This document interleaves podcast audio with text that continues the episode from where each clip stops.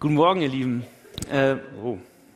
Ich bin der Felix, für alle, die mich noch nicht kennen, die letzten beiden Wochen. Ich bin gerade Praktikant in der, in der Hoffnungskirche bei Stefan und Olaf, weil ich Jugendreferent werden will auch und dafür in Marburg studiere. Ähm, ja, das ist meine erste Sonntagmorgenpredigt, die ich halte. Deswegen ist noch gar nicht meine Welt. Wenn ich zu schnell rede, dann macht einfach alle so, gemeinsam. Wenn ihr mich nicht hören könnt, dazu habt ihr voll die Autorität. Weil ihr sollt ja auch hören, was Gott euch zu sagen hat. Hoffentlich durch mich. Genau.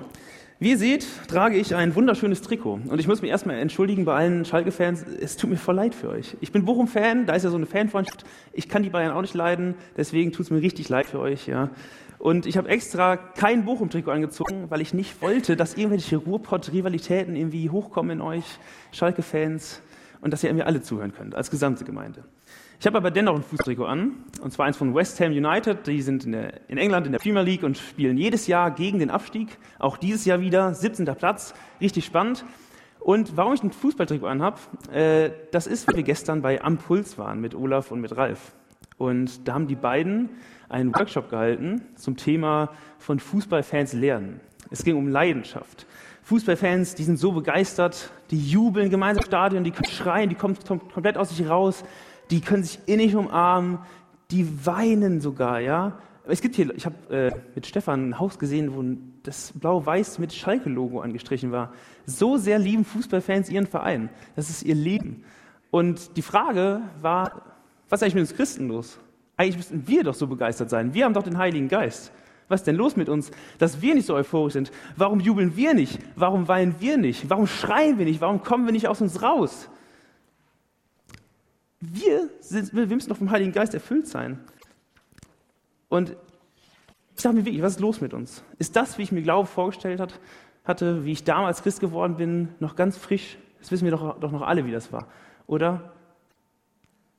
Ich bin hier hingekommen ins Praktikum aus einer Zeit, vielleicht weil die Bibelschule so theoretisch ist oder so, ähm, wo ich echt, ja, mit meinem Glauben gehadert haben. Nicht mit dem Glauben an Gott, aber damit die Wahrheit des Evangeliums frei zu verkünden. Ich war weniger begeistert von der Wahrheit des Evangeliums als von der Formel 1. Und ich war weniger begeistert von der, ich bin ein großer Formel 1-Fan, äh, ich war weniger begeistert von Evangelium als vom VfL Bochum. Und ich war auch weniger begeistert vom Evangelium, von der Botschaft Gottes, als meine Angst. Meine Angst war größer als meine Begeisterung. Denn ich hatte mehr Angst vor den Blicken anderer, was andere über mich denken, wenn ich erzähle, dass ich Christ bin. Und irgendwie, ja, ich war mir zu fein dafür, Evangelium frei zu verkünden und habe echt damit gehadert. Und gerade deshalb habe ich mich auf die Suche gemacht äh, für diese Predigt, auch weil Gott mich während des Praktikums schon bewegt hat. Das habe ich schon vor zwei Wochen in der Zeugniszeit erzählt. Und ich habe mich auf die Suche gemacht, was können wir denn tun?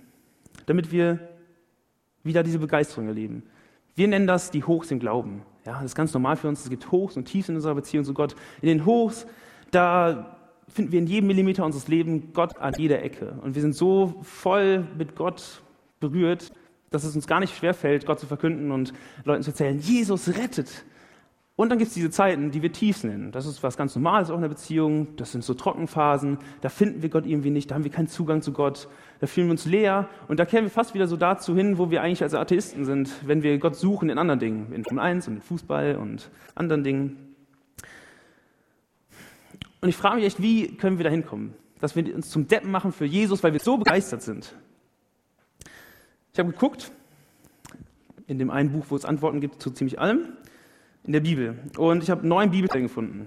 Und weil das zu viel ist, um die euch alle heute Morgen zu erzählen, habe ich unfassbar lange damit verbracht, eigentlich auszusortieren. Weil die Bibel so klar war da an der Stelle, habe ich mich gefragt, welche Bibelstelle bringt sie am besten auf den Punkt.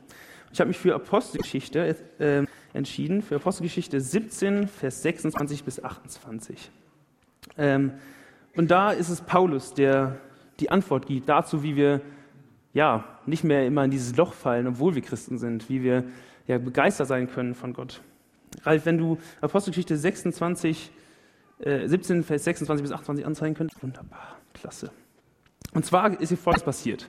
Paulus und Silas, die sind gerade auf einer Missionsreise in Griechenland und sind in Thessaloniki, Thessaloniki und die wollen das Evangelium verkünden. Machen die auch. Und viele Leute kommen zum Glauben. Viele Juden entscheiden sich dafür, dass Jesus der Messias ist und folgen ihm nach. Aber es führt auch mal wieder zu Konflikten. Das war ganz normal. Oft gab es Konflikte, entweder weil Juden Jesus nicht annehmen wollten und dann haben sie sich einfach gestritten, oder weil Gottes Botschaft ja missverstanden wurde. Und in dem Fall war es so, dass hier steht, dass die Menschen neidisch wurden auf die beiden. Neidisch und eifersüchtig. Und sie haben dann unter dem Alibi, dass sie eine große Rebellion anzünden, äh, anfackeln wollten, wie heißt das? An, ihr wisst, was ich meine, eine Rebellion anzetteln, genau, anzetteln wollten, ähm, haben sie die aus der Stadt geschmissen. Und dann ist Paulus nach Athen und hat gewartet, bis Silas und auch sein Mitarbeiter Timotheus zu ihm kamen. Und was macht man so, wenn man Zeit hat in einer Stadt, in Athen, ja, man geht zum Marktplatz und macht einfach weiter. Man verkündet wieder das Evangelium Gottes auch ganz alleine, gar kein Problem. Und er steht jetzt vor den Philosophen und die Philosophen sind so interessiert in das, was er erzählt, dass sie, dass sie ihn einladen. Und er ergreift die Chance und erzählt komplett die komplette Botschaft Gottes, die komplette Geschichte, was Gott mit den Menschen gemacht hat und was er vorhat. Und darin habe ich sehr, sehr klar finden können, was wir denn tun können, um Gott zu erkennen. Der Paulus, der spricht hier an, dass die ganz, ganz viele Götterstatuen haben in Athen und ganz, ganz viele ähm, ja, Orte, um einen möglichen Gott zu suchen und sogar mit der Aufschrift an unbekannten Gott oder für einen unbekannten Gott. Und Paulus will sagen, nein, es gibt einen Gott und dieser eine Gott, der lässt sich finden. Und den können auch wir finden in unserem Alltag. Wir müssen nicht dieses Loch in uns haben und von sogenannten tiefen Glauben sprechen. Ich sage jetzt, dass jemals immer, dass es immer alles auf dem Hoch sein wird, sonst könnten wir auch Hochs nicht mehr Tiefs unterscheiden. Aber es gibt eine Antwort. Und ich lese vor. Aus dem einen Menschen, den er geschaffen hat, ließ er die ganze Menschheit hervorgehen, damit sie die Erde bevölkert. Er hat auch bestimmt, wie lange jedes Volk bestehen und in welchen Grenzen es leben soll. Das alles hat er getan, weil er wollte, dass die Menschen ihn suchen. Sie sollen mit ihm in Berührung kommen und ihn finden können. Und wirklich, er ist jedem von uns ja so nahe. Durch ihn allein leben und handeln wir. Ja, ihm verdanken wir alles, was wir sind. So wie es einige, von, einige eurer Dichter gesagt haben. Wir sind seine Kinder. Das ist der Predigtext. Und eine sehr, sehr klare Entdeckung, die ich auch in ganzen anderen neuen Bibelstellen gemacht habe, ist einfach das, der Punkt, dass wir eine Aufgabe haben, um dieses Loch zu füllen. Ich habe da mal, mal was vorbereitet. Wir sollen Gott suchen. Sucht Gott. Gott hat die Menschen und die Völker erschaffen, weil er wollte, dass die Menschen ihn suchen, steht hier. Ich soll in meinem Alltag, in meinem normalen Leben, auch in meinen Tiefs, Gott suchen. Und das sollt ihr auch. Du und du und du und auch du, Olaf. Und ich weiß schon, dass du das auch machst. Gut. Und gewiss auch manche von euch machen es auch. Und das ist für mich eine Antwort auf diese Frage. Wenn wir gerade in Hoch sind und wir unseren Glauben so richtig ja, fühlen können, komplett, und wir richtig merken, wenn wir einatmen, ach, Gott ist hier, dann sollen wir Gott trotzdem weitersuchen. Und wenn wir in unserem Tief sind, dann sollen wir trotzdem Gott suchen und nicht aufgeben, damit wir Gott erleben, damit wir Gott finden können. Und wir sollen mit ihm, mit ihm in Berührung kommen, steht hier. Sie sollen mit ihm in Berührung kommen. Und eine Berührung zu einem Gott, den wir suchen, das ist eine Nähe, das ist eine Beziehung. Wir machen uns auf den Weg und das ist nicht so, dass wir alleine bleiben, sondern es ist eine Beziehung. Das heißt, Gott kommt dazu. Und das würde auch heißen, in der Beziehung, da müsste ja was Gegenseitiges sein. Und wenn wir im Text gucken, wenn du nochmal auf Apostelgeschichte gehst, Ralf, kannst du ganz Zeit da lassen, bis ich sage Jeremia. Ja. Wenn wir nochmal gucken auf Apostelgeschichte, dann steht danach, sie sollen mit ihm in Berührung kommen und ihn finden können. Und wirklich, er ist dem von uns ja so nahe. Das heißt, da ist auch eine Gegenseite. Nicht nur wir sollen uns auf die Suche machen, sondern Gott kommt uns auch entgegen. Wir sollen ihn finden können. Wir, sollen ihm, wir dürfen ihm nahe sein. Er ist dem von uns ja so nahe. Und das ist voll cool, weil das ist eine richtige Beziehung. Wir kommen mit ihm in Berührung, wir sind in Gottes Nähe, wir können ihn finden. Und das ist nicht was Neues, was Paulus hier erzählt, sondern das kennen die Christen und die Juden schon Ewigkeiten. Denn die gleiche, das steht auch in einer der anderen Stellen, steht in Jeremia. In Jeremia 29, Vers 12 bis 14. Und hier macht Gott genau das gleiche Versprechen und sehr, sehr deutlich macht er das Versprechen. Deswegen habe ich diese Stelle dazu genommen. Hier steht,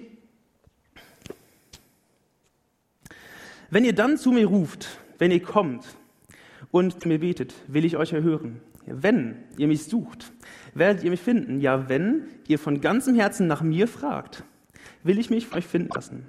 Das verspreche ich, der Herr. Ich werde euer Schicksal zum Guten wenden. Aus allen Ländern und Orten, in die ich euch zerstreut habe, will ich euch wieder sammeln und in das Land zurückbringen, aus dem ich euch damals fortgejagt habe. Darauf könnt ihr euch verlassen. Jetzt fragt ihr euch alle, hä, wann hat es denn fortgejagt? Ja, das ist in einer anderen Zeit geschrieben. Gott schreibt hier, Gott ist hier derjenige, der, der verspricht, aber es schreibt Jeremia und Jeremia war Prophet in der Zeit, als das Volk Israel in der babylonischen Gefangenschaft war. Und das ist richtig cool, dass dieser letzte Teil hier drin steht, weil wir da drin was über Gott lernen können. Und zwar folgendes. Hm, ihr schreibt hier unten, genau. Ich werde euer Schicksal zum Guten wenden und dann etwas weiter, erzählt er, was er tun wird. Darauf könnt ihr euch verlassen. Und das Spannende ist, Gott hat das getan. Man kann sich auf ihn verlassen und Gott hat wirklich wieder sein Volk aus der babylonischen Gefangenschaft befreit. Und Israel ist wieder zurückgekehrt in ihr heiliges Land. Sonst würde ja auch Jesus nicht in Israel komplett gelebt haben.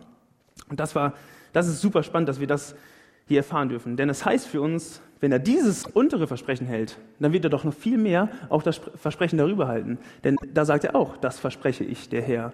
Und was er verspricht hier, das ist, ich will mich von euch finden lassen. Das verspreche ich, der Herr.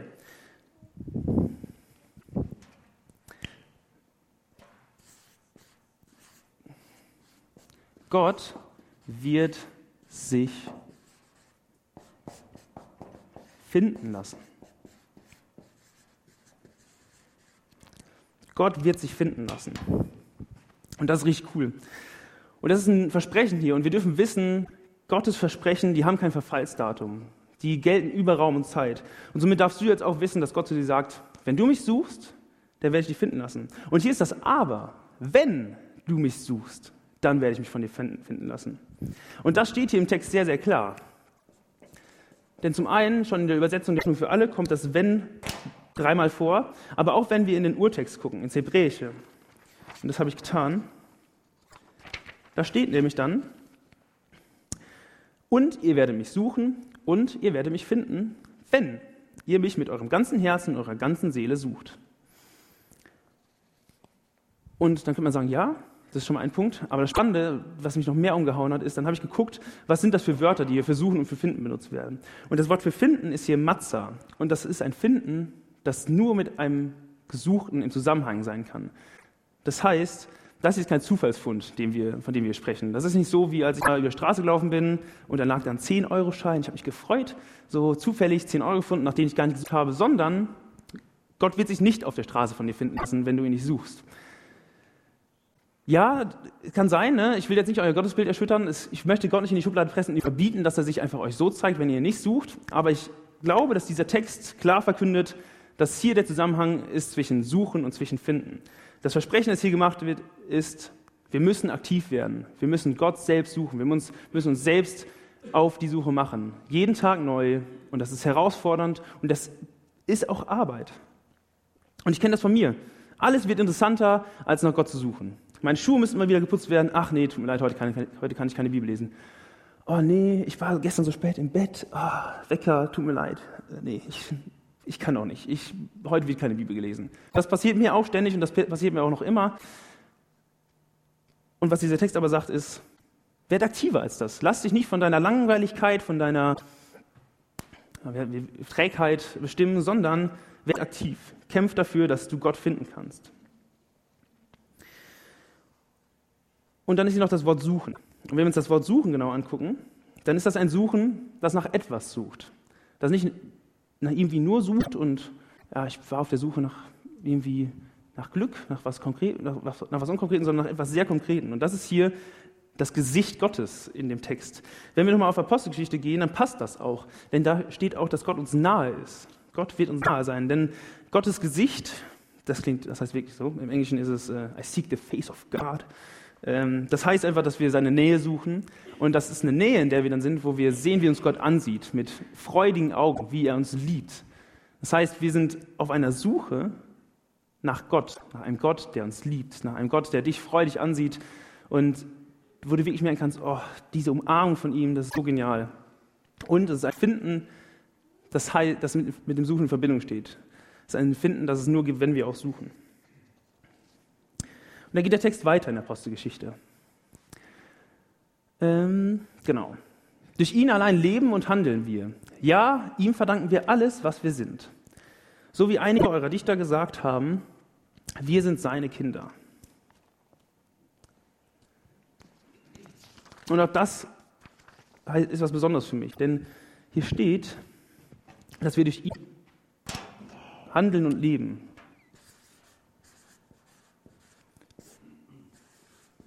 Denn durch ihn handeln und leben wir. Und jetzt könnte man ja sagen, ja, ne? ich dachte mir auch so, was soll mir das jetzt heißen? Ich ist mir schon bewusst, Gott hat die Welt gemacht und so. Aber für mich heißt das, dass ich mich abhängig machen darf von Gott.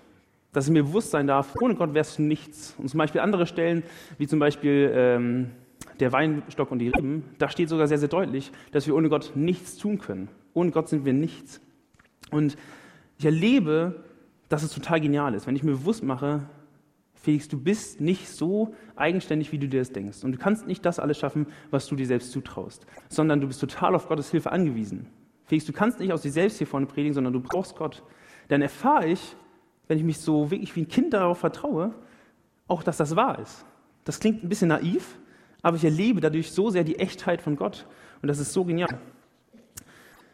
Und ähm, hier steht auch, dass wir seine Kinder sind, dass wir seine Familie sind. Und das heißt für mich, es ist nicht mein Fußballverein, der mich bestimmt. Es ist nicht die Formel 1 und Sebastian Vettel, für den ich lebe. Es ist auch nicht mein Arbeitgeber, der, dem ich gehöre, sondern ich gehöre zu Gottes Familie. Und das ist das, was mein Leben stimmen sollte. Und ganz im Ernst, wenn wir zu Gottes Familie gehören, das, das glauben, dann sollte das in allen unseren Aspekten unseres Lebens dabei sein. Dann sollte es dabei sein, wenn wir Fußballfan sind. In unserem Jubeln und vielleicht auch in den Rufen, die ich im Stadion sage. Aber dann sollte es auch dabei sein, wenn wir auf der Arbeitsstelle sind. Wir sollten uns auch so verhalten, als wären wir Gottes Kinder. Und Gottes Kinder suchen ihren Vater. Gottes Kinder versuchen, Gott zu finden. Gott hat euch geschaffen, steht hier im Text. Gott hat euch geschaffen, uns alle, alle Menschen, für einen Zweck in erster Linie, damit wir Gott suchen. Und wir dürfen ihn finden. Aber wir sollen Gott suchen, egal ob es uns gut geht oder schlecht geht. Es kommt nicht auf unser Gefühl an und ob wir heute träge sind oder nicht. Und selbst in wirklichen, entschuldige das Wort, Kack-Momenten in unserem Leben sind wir darauf angewiesen, dass wir Gott suchen sollen. Denn gerade dann können wir Halt finden und Hoffnung.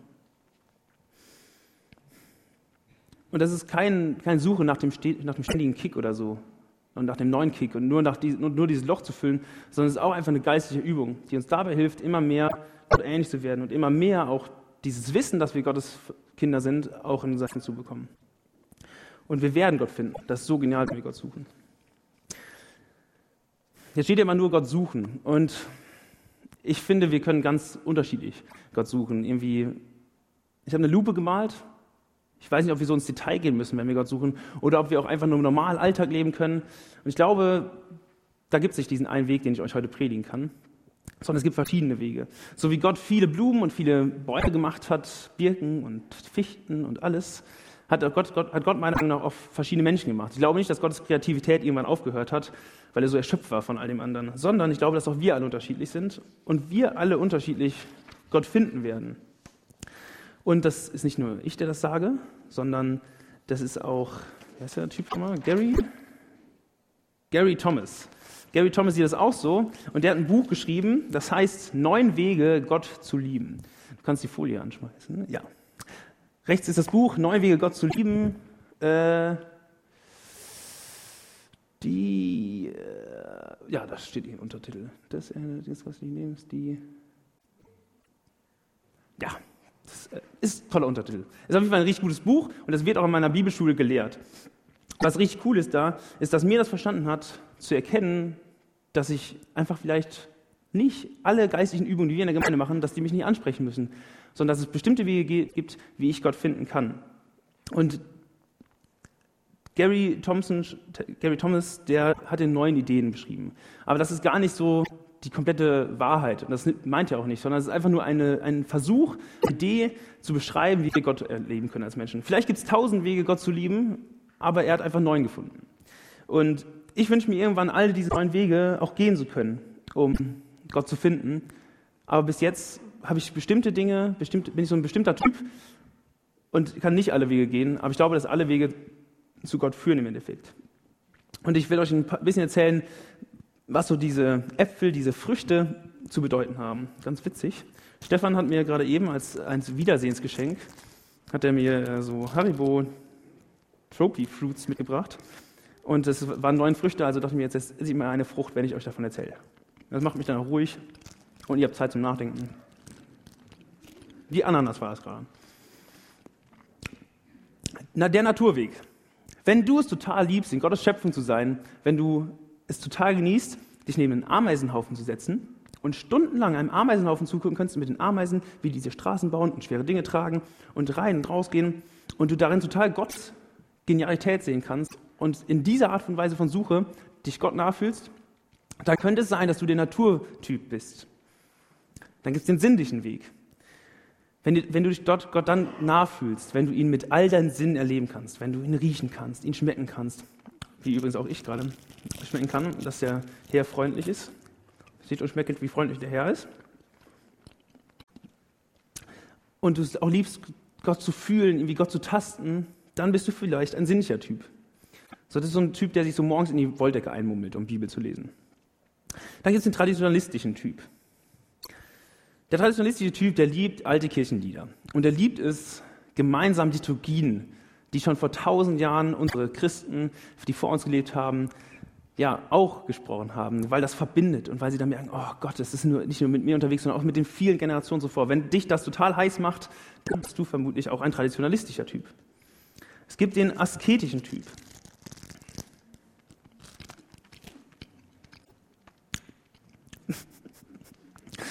Wenn du dich Gott dann, dann nahe fühlst, wenn du dich am besten drei Tage in ein Auto setzt, ganz weit wegfährst und dann endlich Ruhe findest, ganz einsam bist und in dieser Ruhe dich Gott ganz nah fühlst, dann der asketische Typ, dann bist du ein asketischer Typ. Es gibt den fürsorglichen Weg. Wenn du es liebst, was für andere Menschen zu tun, diakonisch, so wie der Ralf. Wenn du es liebst, die Gemeinde zu öffnen für Kinder und die einfach nur lieben willst und einfach nur zu Hause gehen willst, ohne etwas zurückzubekommen, dann bist du vielleicht ein diakonischer Typ. Dann gibt es den aktivistischen Weg. Der aktivistische Typ, dem ist eine Sache wichtig. Und das ist Gerechtigkeit. Der kämpft für Gerechtigkeit und er sieht das als seinen Kampf. Und wenn er dann hört, wie genial auch Gott Gerechtigkeit findet und wie, wie sehr auch Gott dafür kämpft, dann geht das Herz vor ihm auf. Es gibt eine Gerechtigkeitsbibel. Die kann man daran auch lesen und begeistert sein, wie, welche Stellen alle über Gerechtigkeit sind. Und da wird ihm das Herz aufgehen. Er kann sich politisch engagieren zum Beispiel. Vielleicht kannst du den Weg gehen, wenn du da angesprochen bist. Es gibt den Weg des Geliebtseins. Jetzt denkt man sich so, hm, was ist der Weg des Geliebtseins? Habe ich noch nie von gehört. Das finde ich ganz witzig. Unser Dozent, der Fossi, das ist total der Typ des Geliebtseins. Der setzt sich jeden Morgen eine halbe Stunde in den Fossi-Liebhabsessel. Der setzt sich da rein und stellt sich vor, wie Gott ihn mit einem freundlichen Angesicht anschaut, wie er ihn sieht voller Freude und voller Liebe und stellt sich vor, wie Gott liebevolle Worte zu ihm sagt. Und wenn du so jemand bist, der dieses Versprechen von gerade eben, wir gehören zu Gottes Familie, du bist Gottes Tochter, du bist Gottes Sohn, wenn dir das gut tut, dann bist du vielleicht ein Typ, der sich auf die Suche machen kann, genau so, weil du ein Typ des Geliebtseins bist. Und da gibt es auch zwei Wege. Und diese Wege, die kennen wir alle. Der erste ist der enthusiastische Weg. Der enthusiastische Typ, der ist gerade der von euch, der hier sitzt und sich denkt, alter Felix, komm zum Punkt. Ich will Lobpreis machen. Lass uns eine Lobpreiszeit machen. Nein, noch viel besser, lass uns eine laute Lobpreiszeit machen. Nein, noch viel besser, lass uns eine laute Lobpreiszeit für 45 Minuten machen. Nein, noch besser, lass uns eine laute Lobpreiszeit für 45 Minuten mit ganz vielen Leuten machen. Das ist der enthusiastische Typ. Und wenn du hier aber sitzt und dir denkst, nein, bitte kein Lobpreis, mehr Predigt, ich möchte mehr wissen, ich liebe es zu diskutieren, ich liebe es, Fragen zu hören und zu vergleichen und du dieser Typ bist, und der ist so ungefähr wie ich, wenn du deine neue Erkenntnis findest und jedes Mal, wenn du diesen Punkt der Erkenntnis hast, dann denkst du, ah, ich habe Gott gesehen. Dann bist du der intellektuelle Typ. Ihr seht, alle Wege führen nach Rom, äh, alle Wege führen nach Gott, meine ich. Alle Wege führen nach, nach, zu Gott. Und es gibt nicht, vielleicht nicht nur diesen neuen, sondern auch vielleicht deinen eigenen Weg. Aber ich will euch ermutigen, mach dich auf die Suche, dass du guckst, was tut dir gut. Es gibt halt so dieses generelle Konzept, geh in den Gottesdienst, geh in den Hauskreis, lies die Bibel und vielleicht ist es gar nicht so deine Welt. Ich will jetzt nicht sagen, du sollst die Bibel nicht lesen, lies die Bibel. Die Bibel ist ein geniales Buch und Stefan sagt immer, immer die Bibel wird nicht leer zurückkommen. Gottes Wort kommt nicht leer zurück. Aber ich wünsche euch dass, euch, dass ihr das tut, dass ihr euch auf den Weg macht. Und wenn ihr Interesse habt, mehr über diese Wege zu erfahren, ich habe das nicht abgesprochen mit dem Büchertisch, wenn ihr sowas habt, dann kann ich euch empfehlen, dieses Buch zu kaufen, Neun Wege Gott zu lieben. Oder auf YouTube gibt es von meiner Bibelschule einen Kanal, da gibt es zehn Videos zu, der, zu, die, zu neun Wegen Gott zu lieben. Die sind alle, alle, alle insgesamt, nee, alle jeweils zehn Minuten lang. Und da beschreibt unser Dozent sehr, sehr gut, wie man sich selbst auf die Reise machen kann, Gott auf neue Wege zu lieben und zu entdecken, welcher Typ man vielleicht selbst ist. Kann ich euch sehr ermutigen, YouTube MBS Bibelseminar. Ich habe viel erzählt, ich weiß. Was, ihr euch, was ich euch wünsche, dass ihr euch mitnehmen von heute, ist, dass ihr euch im Alltag auf die Suche macht nach Gott. Auf eure Art und Weise, wie auch immer das aussieht. Ich mache das, seitdem ich jetzt im Praktikum bin, so, dass ich jeden Morgen ungefähr eine Stunde mir Zeit nehme, um Gottes Wort zu lesen. Ich lese jetzt das erste Samuel durch und arbeite mit so einem Prinzip, äh, in dem ich dann gucke, was kann ich beobachten, was kann ich davon anwenden in meinem Leben und bete danach. Oft bin ich mit der Helga dann im Frühstück und sage, Helga, ich muss wieder hoch, ich bin noch nicht fertig. Und so. Und das ist genial, weil ich so begeistert bin, gerade zu suchen und Gott auch jeden Morgen finde. Und das verspricht ja Gott, wenn wir ihn suchen. Und es lohnt sich, Gott zu suchen, denn der ist ja der, durch den wir alles tun in unserem Alltag. Und ich wünsche das so, dass wir als Gemeinde ich meine, ich bin nur für kurze Zeit Teil der Gemeinde, das weiß ich, aber wir sind auch von Gottes Reich weltweit sind wir gerade geeint und ich wünsche euch so sehr, dass hier in dieser Gemeinde ein Feuer entfacht wird, wie es am ersten Tag in eurem Glauben wart, wo ihr noch so begeistert wart und so begeistert wart, euch zum Depp zu machen. Hauptsache, Jesus wird verehrt und Gott ist groß, der gehört verehrt. Und ich wünsche euch, dass das Feuer wieder in, in, in euch anfängt zu brennen. Denn damit erfüllen wir, wozu wir geschaffen sind. Wir sind dazu geschaffen, damit wir Gott suchen. Und vielleicht wird dann eines Tages aus dem durch ihn handeln und leben wir ein ganz selbstverständliches mit ihm handeln und leben wir. Und das wünsche ich euch und ich will noch für euch beten. Himmlischer Vater, ich danke dir so sehr, dass du heute Morgen unter uns warst und dass wir dich suchen dürfen auf diese intellektuelle Art und Weise der Predigt. Aber ich wünsche mir auch so sehr, dass wir als Christen immer mehr wieder ein Feuer einfach bekommen, dass du eine Erweckung schenkst in Deutschland, auf der ganzen Welt und du dich verherrlichst, dass du in unserem Leben diese Trockenzeiten ja, bendest, sondern Regenschauer schenkst, du uns füllen, die uns wachsen lassen ja, und die dich einfach verherrlichen in uns. Ich will dich, dass du dieses Feuer wieder entfachst, das wir am ersten Tag hatten. Und will dich, dass du uns Mut gibst und Motivation, uns auf die Suche zu machen.